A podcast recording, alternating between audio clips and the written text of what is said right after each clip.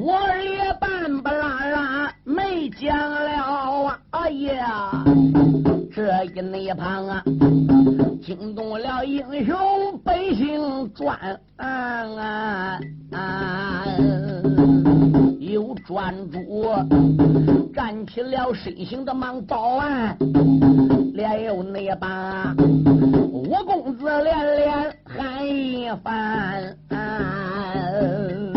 专主站起身形一抱拳，我万万不知道你是十八股中正明火大帅。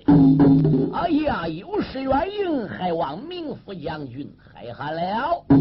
二爷伍子胥连忙站起身形还礼，喊道一声：“专义士，莫非你听说过伍子胥的名吗？”哎呀，专主说：“何止是听到你的名？”我不瞒你说，连你家的事儿，大大小小，车前到后，我专主都知道。哦，你到过楚国吗？我没到过。你没到过楚国，为什么对我家的事了解那么清楚呢？我不瞒你说啊，楚国的楚王现在把纸飘到吴国啊，吴国的皇上王僚现在到处飘旨逮你伍子胥，这个事是基本上人人都知道。但是对你家里的事，为什么这样清楚？因为我有个朋友，他经常上楚国去。哦，你的朋友姓什么？不瞒你说，我的朋友姓姚，名字叫姚离。哪个姚离？就是姚离刺青记那个药力。我国历史有三大刺客，第一刺客就是专诸刺王僚，第二刺客。就是药离刺行记，第三次课就是到下边秦始皇出来了，有个荆轲叫荆轲刺秦王，列位，这是著名的历史三大刺客。可是现在呢，连第一次还没有刺，马上你往下听，就谈到专诸此王了。伍子胥当时候问专诸，要离是何等样人？专诸说：“不瞒你说，要离。”是我专诸一拜的好朋友。我们这三贤庄上边共计有三个，我专诸是老二，要离是老三。俺一拜的老大姓张，名字叫张豹。可是俺老大夭折，已经身亡了。他丧命的那一年才二十七岁。哦哦，吴元说：“你这弟兄仨，所以搁这个庄。”合称为三贤庄，对。那么你老大二十七岁已经夭折了，那无疑现在庄上就落你弟儿俩。你是老大，要离也得听你的喽。专诸说：“是的，我不瞒你说，我三弟要离这个人呢，是历来爱动不爱静啊。一年三百六十天，他拢共在家里边还不止过一个月，还不止过两个月，到家顶多说一走。”过个三天两天，马上一转脸又走了。他到外边也能转几个月，才回来家一趟。所以他是出外多，在家少。我三弟这个人一生一世最爱几样：一，他喜爱钓鱼；二，他喜爱逮鸟。这个人呢，艺高人胆大。一般的人物放在我三弟要里来说。他是从来不放在眼里，这是生成的天生的一种傲骨，而并且是个冷面孔。可这个人供起事来呢，是个他热心肠。例如今天你来到我家来说吧，我专注客客气气，连忙里看座呀、倒茶呀，我叫老婆弄饭呢。那如果你要到了我三弟要离家里了，我三弟要离就没有我这样了。怎么的？他生成就是个冷面孔，他都是这样脾气，而并且一般的人，他也不接住，他也不理你，他也不睬你。哎，你张三也罢，李四也罢，你王二麻也罢，他只要不认识你，跟你也不打眼。他是那样的一种人，很孤僻，很孤傲。哦，伍子胥说：“我知道了。那么今天我既然来到专义世家了，你是否能把你三弟要离？”也给请到这边坐坐呢。专主说：“不瞒你说，三弟五天前再走，这一次走了，我问他得多会儿回来，他说了，恐怕最起码得半年才能回来。因此这一次五公子来的不巧。所谓你家里边如何犯朝的，你如何怀抱太子在江西要饭的等等，俺三弟要离打出谷回来，都跟我讲这段事。刚才所以你一通明，你一报信。”我很快就明白，吴将军，你现在等于是个落配之人，虎力深山，等于是龙出沧海呀。伍子胥听罢了专诸的话，心里也很感叹。我二爷不觉着鼻子一酸，两行的热泪又夺眶而出。专一时，我不瞒你说，当年上临潼山斗宝之时。我一女家二王激光在土象山前三柱明香落地，生死同怀公路。还有赖皮豹，还有安仁杰，还有八福如，我们几个人都拿香结拜。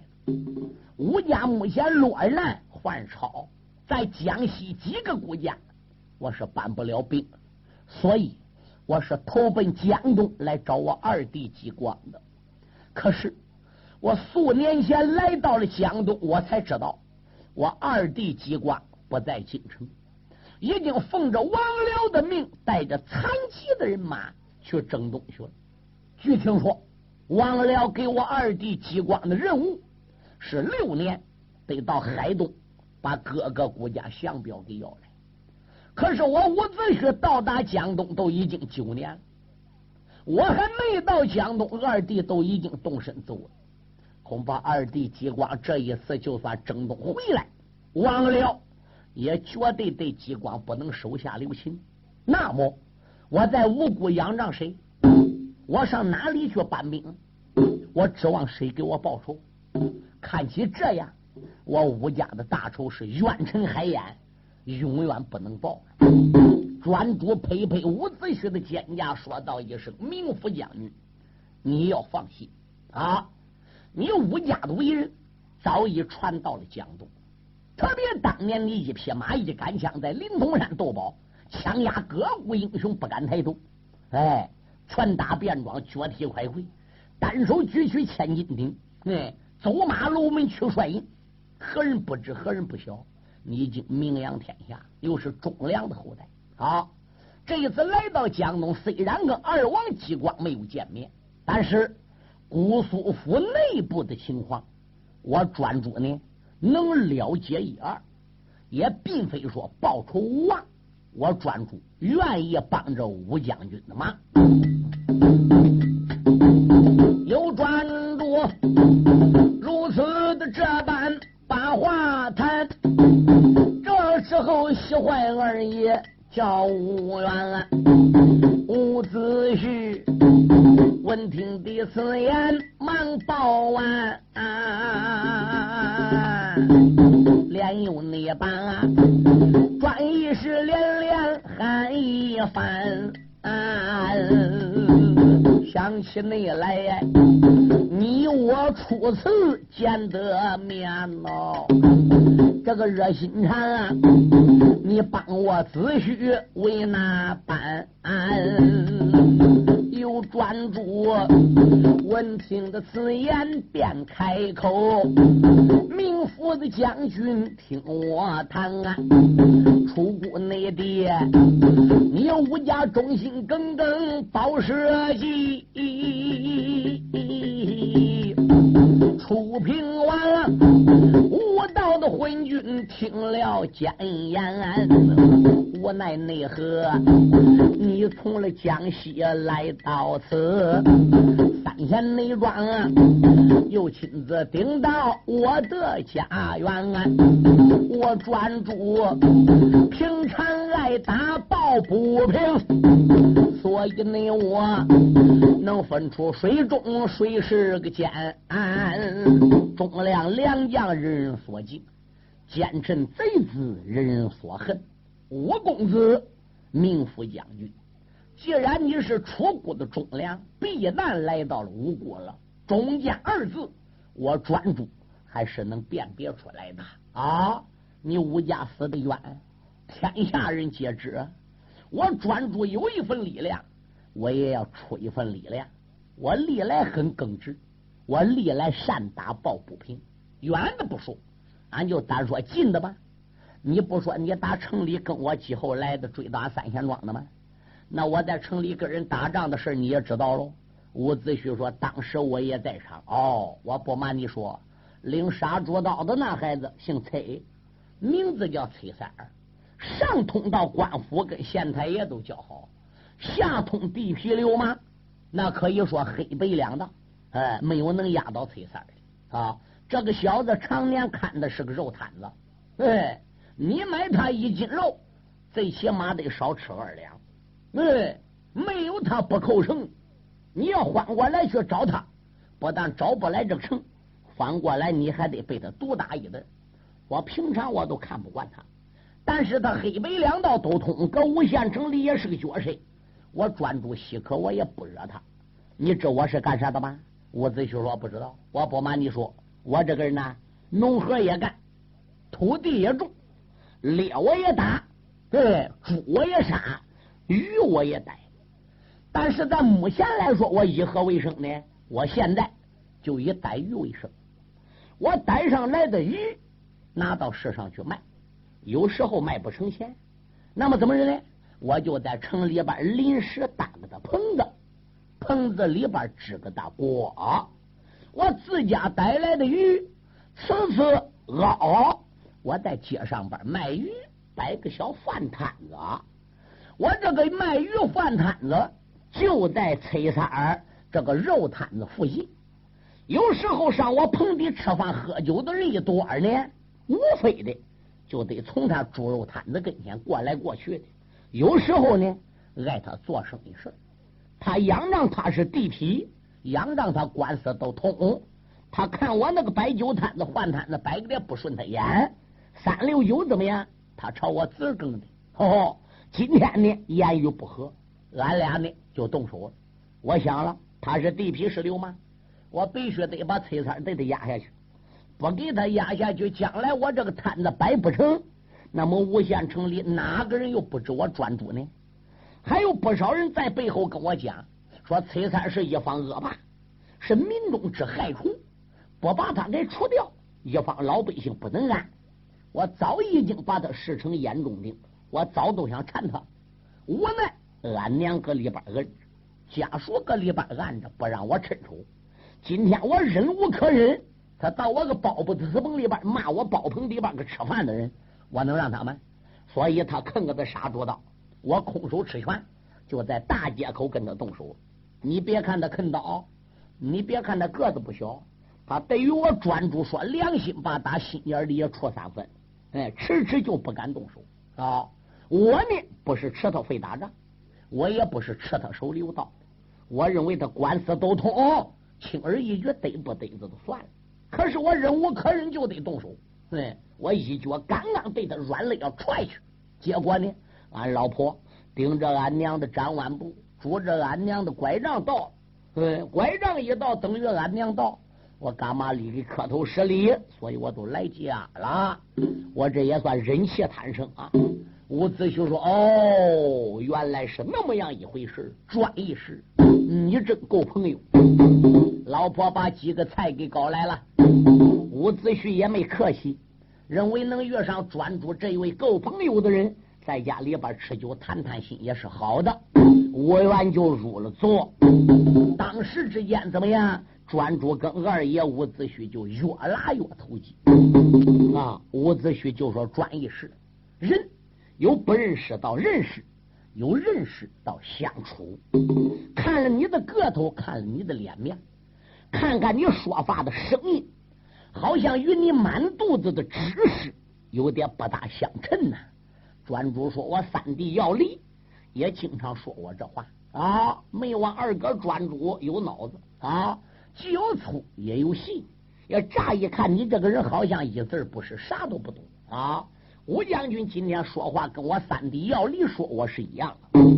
伍子胥说道一声：“转一事，你既然知道我吴家落难，目前我来到江东办兵了，兵不到手，将不到手，我这报仇真是无望啊！万一我二弟激光真正要打海东征东回来，我要真正在江东借兵有这个期望，有地方能用着专义士的，不知专一士能否出手相帮？专主就说：“明府将军，你大放宽心，我专主平常就能打抱不平。你是忠良后代，一门范超死的惨，哎，你的老父亲。”被这了啊！楚平王何渣渣给致死，老太太被逼得撞头。我专注听到啊，我哪能不恨你？只要你能用着我的地方，答应我，招我主啊，专注一生，我专注万死不辞，为朋友下海不脱脚。你看怎么样呢？伍子胥说：“既然如此的话，是好，你这个朋友我都算交定了。”两个人越拉越投机，越拉越对味儿。拉到最后了，伍子胥都说：“专一事，我有句丑话，不知当讲不当讲呢。”专主说：“明府将军，你说吧。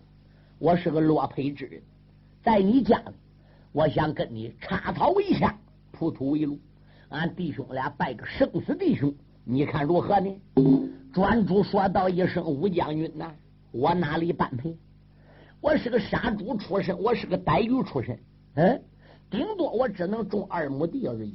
想起来你是名副将军，烈马一条枪当年在临潼山斗宝压的十八股英雄不敢抬头，何人不知何人不晓？眼下虽然一时落魄，但毕竟不能永远这样。我专注不般配。嗯，伍子胥说：“专一是要如此说来，在你家里我就无地自容了。”嗯。哪能看到我伍子胥还有什么身份呢？专主说好，我这个人也快言快语，既然看得起专主，我也就不客气了。老婆，家里还有香吧？还有几炷香？好吧，把香炉也给拿来。二爷伍子胥和专主就在家里边，怎么样？弟兄两个人拜成生死弟兄。多了咒发了誓，以训年的伍子胥大。专注小，因为伍子胥家伍元是二十八岁时候家里边犯朝的，哎，他在江西都已经待了六年，这到了江东又已经待了九年，从犯朝到现在已经是十五年下来了。二十八岁加上十五，同志们有账算账。专注呢，专注才三十露头岁，因此。专诸为老二，伍子胥为老三。当时候专诸呢，想给自己的三弟要离给带一炷香的，又考虑要离一者不在家，二者要离这个人脾气呢，跟伍元脾气也不一样，跟自己脾气也不一样。算了，我就在伍子胥面前已经介绍到了。总之，要离是我弟兄，你伍元又跟我拜成仁兄弟。以后见面，因亲而亲，因朋而朋，你伍子胥心里有数就行了。所以专注心里那样想的，嘴里也就是那样对伍元说的。伍元说：“可惜贤弟要离不在家，失之交臂。下一次来到三仙庄，无论如何，二弟你要把三弟要离喊来，让俺弟儿俩见上一面。”专注说：“那是自然。可有一条，我还得跟你一起顶到屋里边。”给我的老贝母磕头请安，你的娘就是我的娘，我的娘就是你的娘。对，专着把伍子胥拉到了屋里边，我伍子胥忙忙跪在床前，口尊道一声：“俺娘在上。”儿无怨伍子胥给俺娘请安了。他弟兄俩在堂屋拉的瓜，老妈妈在屋里边都已经听见了。一听说自己儿子跟当年的名府将军能结为朋友，老夫人自然是高兴。老人家两眼失明，手奔前边一伸，喊道一声：“孩儿，勉力平身吧。”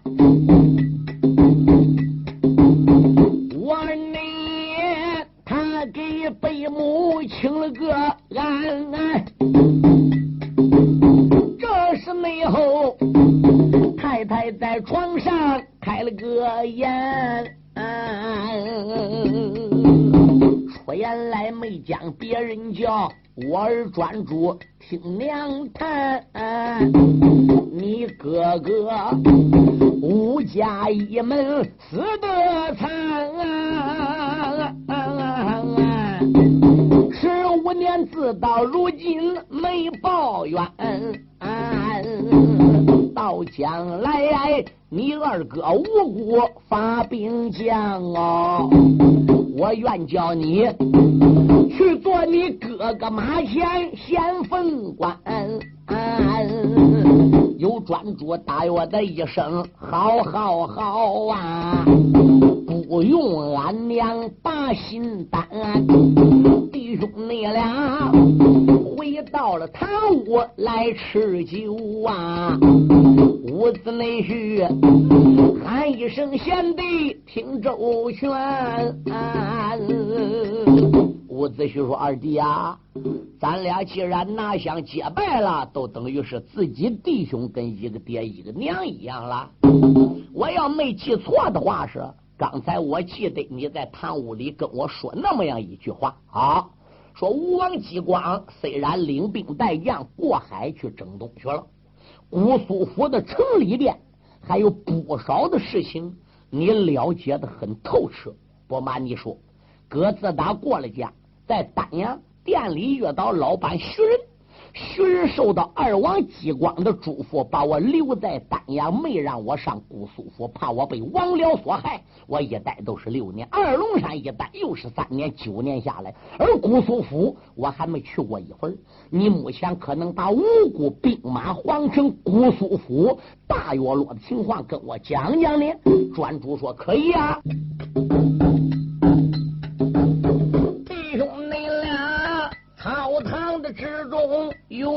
用酒药，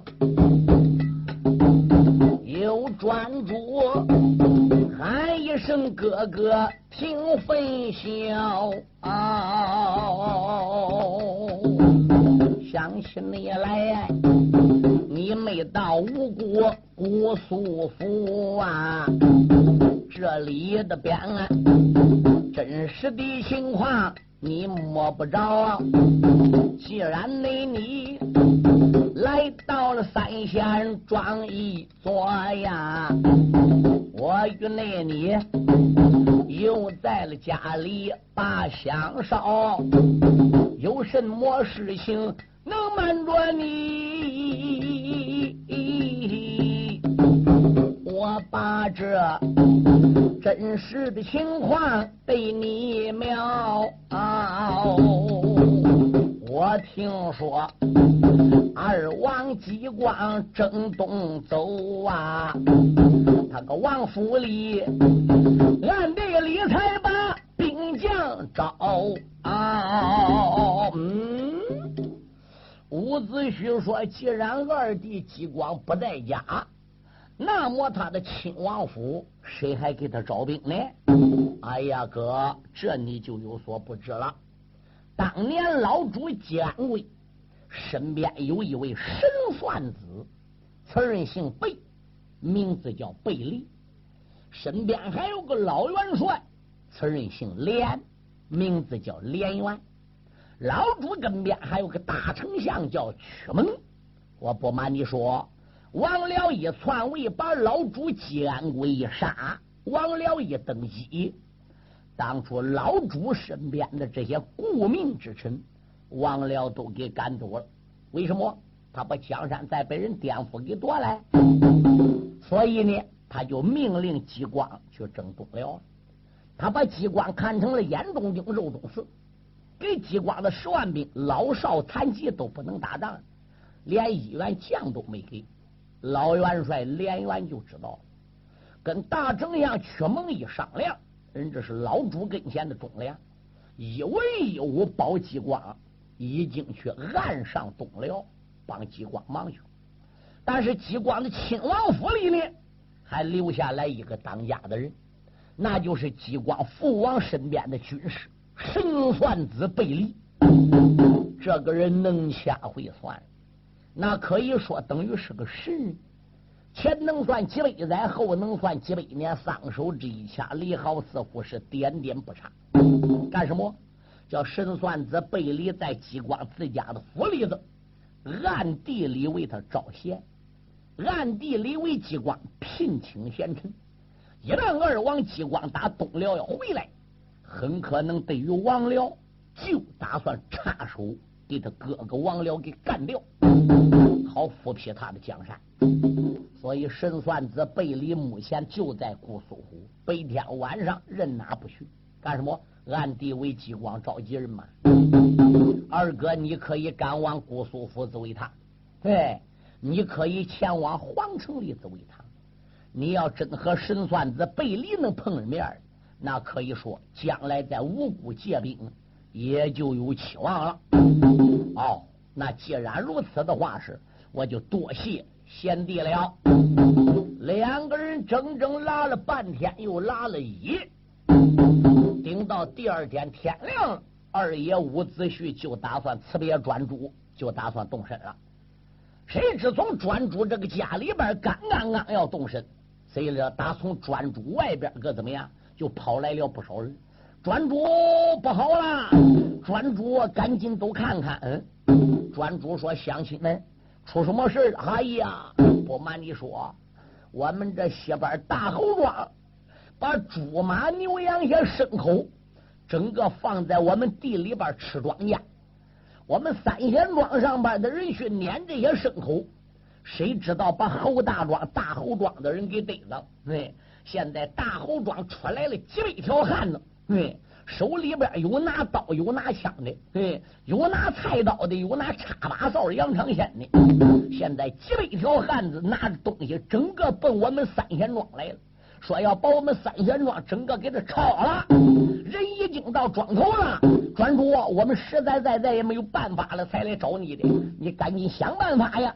专主不听此言，便罢。听罢此言，是怒火上撞。大侯庄，你欺人太甚！你把猪马牛羊放来吃我们地里的庄稼，这一打还把你给逮着了。好，哥，你在我家里坐一会儿，我去看看。伍子胥说：“贤弟，既然目前有事哥我也跟你一起去，好吧？”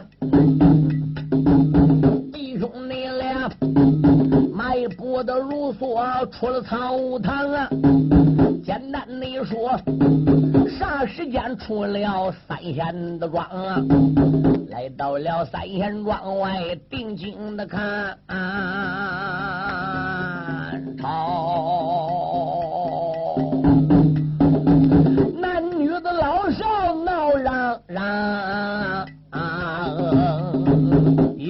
有专诸一声的吼喊，春雷动。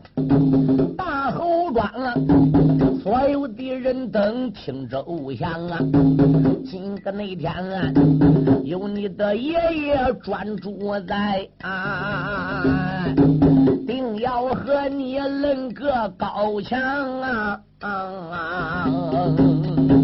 又专注如此的这般朝下讲，哎，人群中倒出来两匹马唐江，马背子吊鞍定睛望，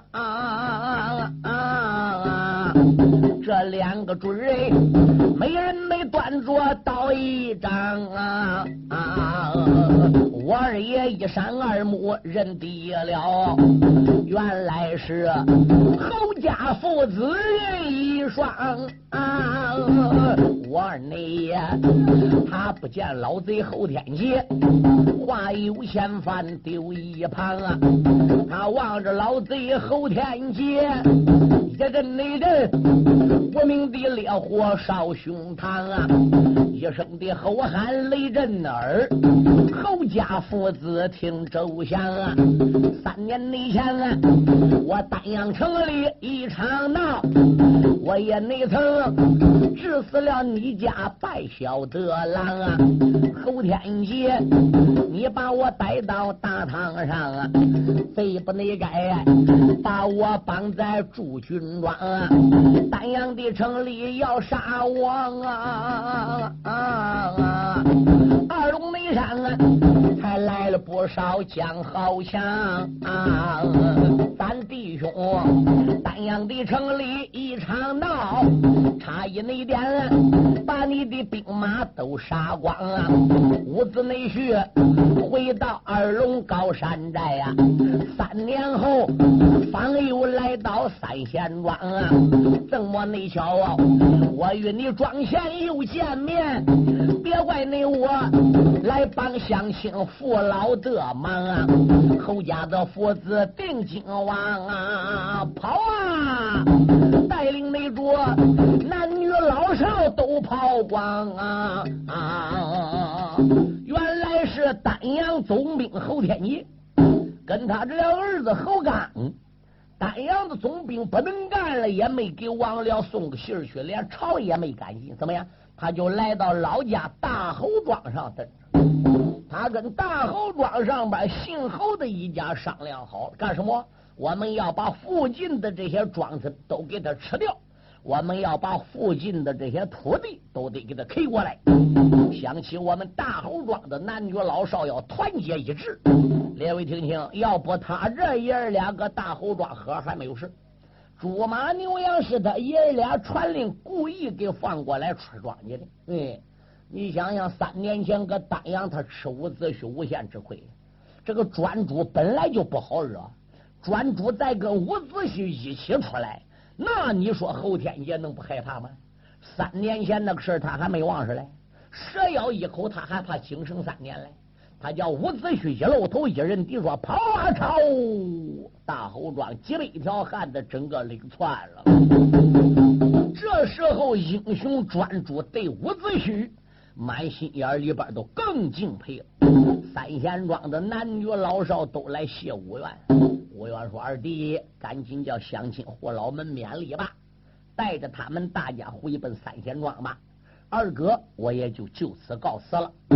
因为伍子胥的大哥名字叫伍尚，伍元的排行是老二，还是跟他结拜的，对他一些师兄弟都给他喊二哥，这是第一。第二，二龙山谭兴、谭豹、谭宗、谭英、黄飞龙、黄飞虎、石勇。”他这七个人在朱茶山是孙武子做师傅进门，比伍子胥进门还早，但是年龄没有伍子胥大，所以老祖爷孙武子已经暗地跟二龙山七个徒弟说了：你们有朝一日跟武元见面，把老大就让给他。你们年龄没有他大，还有多数都没结婚，怎么样？都给他喊二哥吧。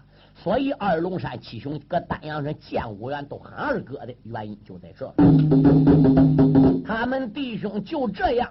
恋恋不舍，洒泪而别。伍子胥就回奔了二龙山了。一到二龙山，几家寨主把伍子胥给接来了。哥，你可回来了？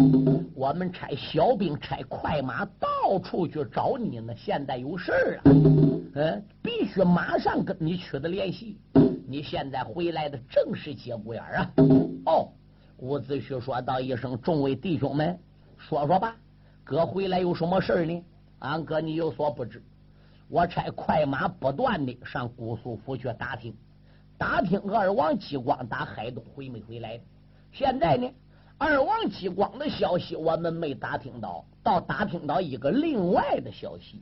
伍子胥说什么消息？吴王僚现在在乌龟的姑苏府，八月十五中秋节。”就准备设立大武场，在乌谷准备把能征善战的这些角色，整个网罗在他的部下。哥，我们正在商量五谷这个大武场，我们去不去服呢？这个吴王僚，我们是保他，我们还是不保他呢？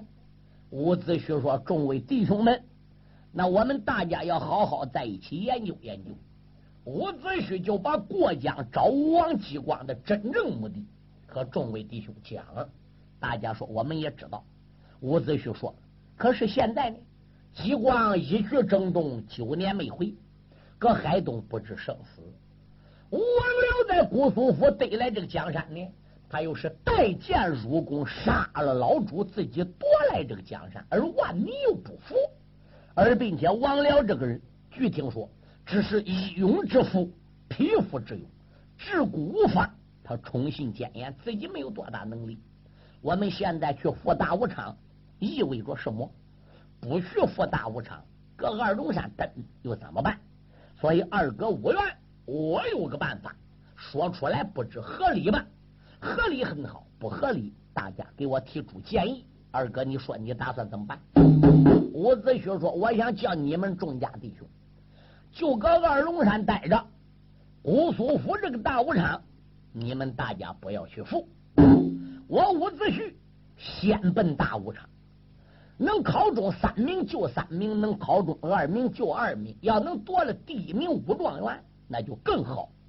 那俺哥你去赴大武昌，要考中了，那你就得保武王僚喽。不。”我上大武场考中，那就不能意味着我去保王僚。怎么着？我考中，他必然要把我带上殿。他把我带到殿上边，给我看看王僚对你哥是什么样的汤头。如果他知道我是武元，知道俺家在江西出谷死的惨，他要答应无辜把兵借给我，答应给你哥报仇，答应把兵马交给我带上江西去。哎，杀楚平王，单废无益，我就保住王陵。如果我在大武场得中了，他听说我是武元啊，他不但不发兵，不帮我报仇，不为我考虑，反过来还认为我是楚国的大叛，再把我绑起来往楚国送。那么王僚要是对我如此态度，我还能再保他吗？那俺哥，你的意思就是说啊，那看风掌舵是了？伍子胥说对。那既然你说看风掌舵，王僚杀了老主夺来江山，一旦王僚要答应借兵给你，你要能捞到把兵马带到江西去报仇了，那说明你跟王僚相处的不错。那么二王激光打海东，万一要回来，听说你投了王僚，保了他哥哥王僚，那么你二弟激光对你有何等看法呢？这不等于你跟激光之间又产生了矛盾了吗？伍子胥说道一声：“众位弟兄，我与激光交情甚厚，是跪倒爬起来的弟兄。目前我要真保住王僚，王僚给我兵马到江西报仇了。二哥我自己心里也很矛盾。一，我在江东已经等激光九年了，激光打海东没有回来。哥，我姓吴家这个大头，早晚报你。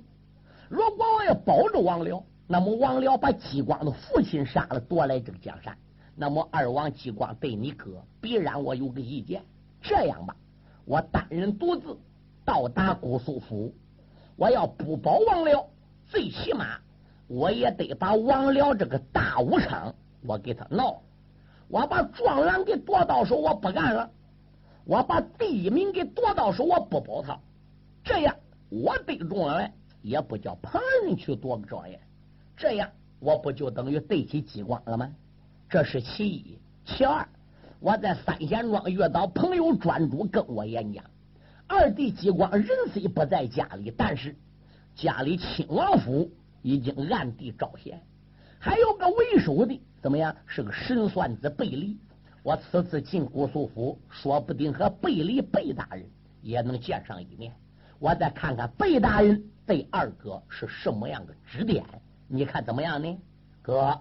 那既然如此，我们同意你进姑苏府，只是你一个人上姑苏府不大保险。你闹了武昌，王僚一旦跟你翻眼，那又怎办是好呢？这是其一。二哥，你脑子真正要一发热去保王僚了，认为王僚能借兵给你去上江西报仇了，这不等于把激光又闪到一边儿吗？吴元说：“众位贤弟啊，人多智谋多，我没说吗？我想的不一定合理，不合理的你大家可以纠正。刚才没谈到激光，我一心报仇；一谈到激光，我偶尔想起和激光的交情，那么我就认可在江东不扳兵，我就认可不报仇，我也不保王了。在你们弟兄面前，哥我愿发誓，你们还不相信我吗？”谭家第二四个黄飞龙、黄飞虎，加之上徐仁对石勇，这才相信伍子胥，都要求要跟伍元一起去。但是伍元说了，人多目标大，你们是占山为王，三年前大闹丹阳，把官兵杀了成千上万，顾家还正在捉拿你们，你们正好蹲在二龙山不要动嘛。所以就这样，二爷伍子胥单人下山。这一次五元下山跟上一次又不同了。上一次下山是不崩的，没骑马，打扮是个要饭的，把个朱孝给带着。这一会儿二爷离开二龙山是全副武装，披挂整齐，烈马一条枪，所以他吓得二龙山，直扑姑苏府，走下来了。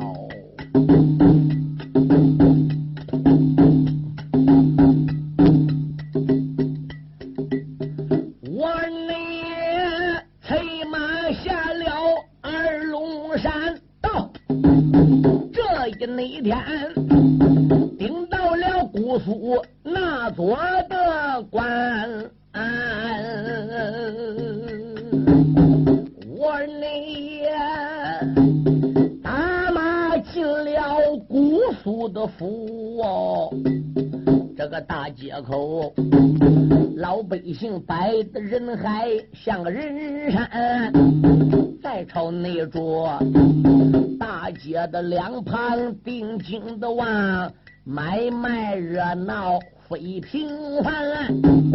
这时内后正是五元往前进啊，他发现大街旁有人摆挂摊。二爷无缘再一看大街口有人摆个挂摊，啊，挂摊的后边个坐着一位先生。这个人戴道帽，穿道袍，腰勒丝绦，足蹬多尔马履，定底坐个大小凳子。俩眼看到这个先生了，这个先生怎么样？也看到二爷五元了。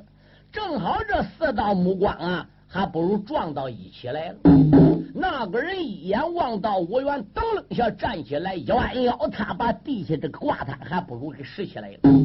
打不敢战，走到二爷伍子胥的身旁，一伸手把吴元的马钢绳给拉住了。吁，伍子胥说：“你这个先生干什么？”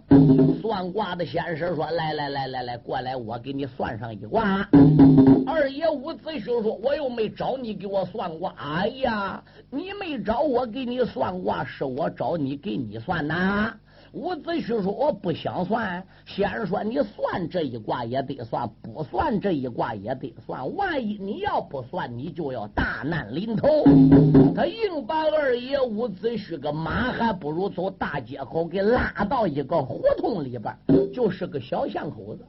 他把二爷伍子胥马杆一拉到胡同里边，个怎么样？这个道人还不如就撒手了。往马身上的伍子胥一抱拳，口尊道一声：“你这位壮士，大概是从江西出过来的无缘伍子胥吧？”